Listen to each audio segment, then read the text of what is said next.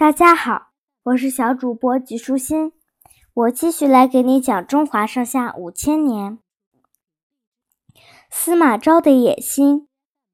曹丕死后，魏明帝曹睿继位，一直被曹丕重用的老臣司马懿与曹真、曹休、陈群四位大臣共同辅政。曹休、曹真相继去世后，司马懿便独担征伐蜀国的重任，将魏国的主要兵力握在了手里。但曹睿死后，魏齐王曹芳继位，司马懿不再有辅政机会。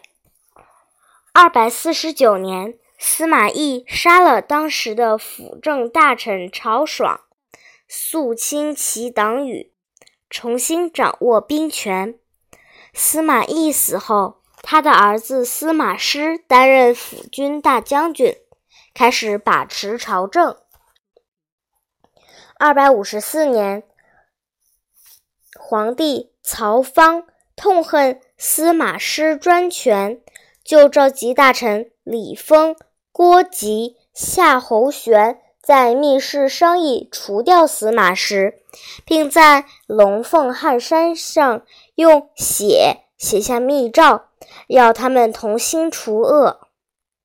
三位大臣出宫之时，正遇上司马师。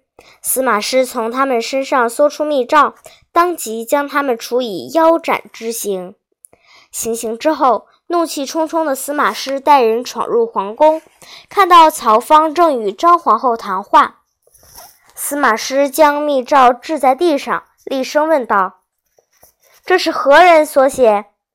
曹芳只得解释说：“寡人也是受他人逼迫，不得已才写的。”司马师接着说道：“张皇后是叛臣张吉之女，必须立刻处死。”曹芳哭泣着求饶，司马师仍将张皇后绞死了。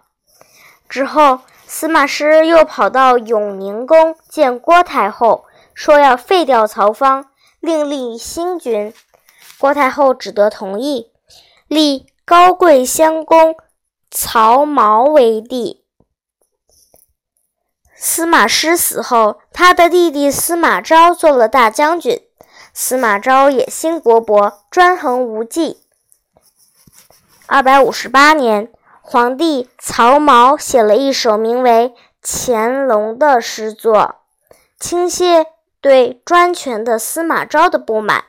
在诗中，他自喻是一条困在井中的黄龙，不能到海中自由生活，却悲哀地受着泥鳅、鳝鱼欺侮。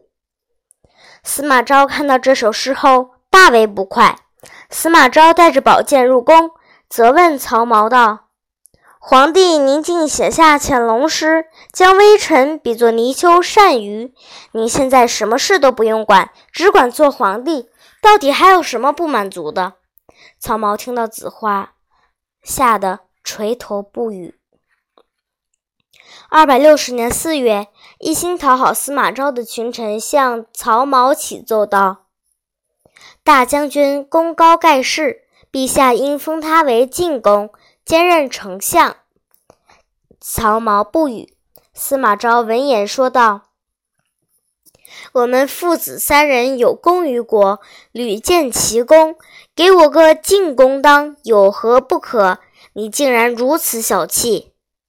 曹髦只得说：“一切听您的安排就是。”曹髦回宫之后，忍无可忍，就召尚书王经、侍中王审、散骑常侍王业入宫，愤愤地说道：“司马昭之心，路人皆知，我不能坐以待毙。希望三位大臣能全力助我前去讨伐他。”王经说道：“陛下不宜冲动，您手里的军队太少。”根本对付不了司马昭，我们不能轻举妄动，要从长计议。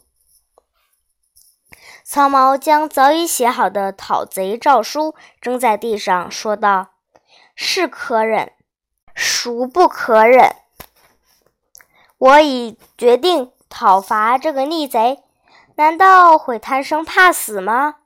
说完，他就去将决定禀告郭太后，做讨贼部署去了。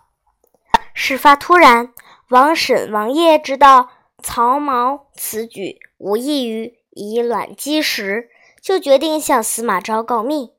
王经阻拦不住二人，只好由他们去。接着，只见曹髦带领保卫宫殿的三百士兵，就要出宫讨伐司马昭。王经惊恐的拦住车子，哭泣着说道：“陛下，您这样做……”简直就是送羊入虎口啊！曹髦对他的话置之不理，径直向云龙门而去。得到了王爷、王婶的通风报信，司马昭立即派亲信贾充带领数千禁军将曹髦拦住。曹髦提着宝剑说：“我乃当朝皇帝，现在要履行职责，为国除害，你们竟敢带兵进宫！”要造反吗？贾充转身对禁军将领程济说：“司马公平时养你们做什么？不就是为今日成就大事吗？”程济闻言，拿起长戟就向曹髦奔去。曹髦大声呵斥道：“大胆匹夫，竟敢对朕无礼！”话音未落，程济的长戟已经刺穿他的前胸。王经从后面逮到，见皇帝已死，便大骂贾充。贾充将王经逮捕，又马上派人向司马昭报告。司马昭火速率领一帮亲信进宫。他看到曹髦的尸体后，惺惺作态地哭了一场，然后问其他大臣：“现在皇帝已死，该怎么办呢？”老臣陈泰说：“贾充是。”弑君的逆贼，只有杀了他，才能令天下人心服。司马昭舍不得杀自己的心腹干将贾充，他为了掩人耳目，便灭了成纪三族。后来又找了个理由将王经满门抄斩。一切处理妥当后，贾充等人便力劝司马昭自立为帝。司马昭觉得时机还没到，就打算等到万无一失时，让自己的儿子登基称帝。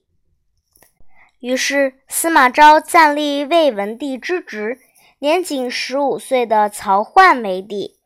曹奂就是魏元帝。司马昭继续把持朝政。今天的内容就是这些啦，小朋友，拜拜。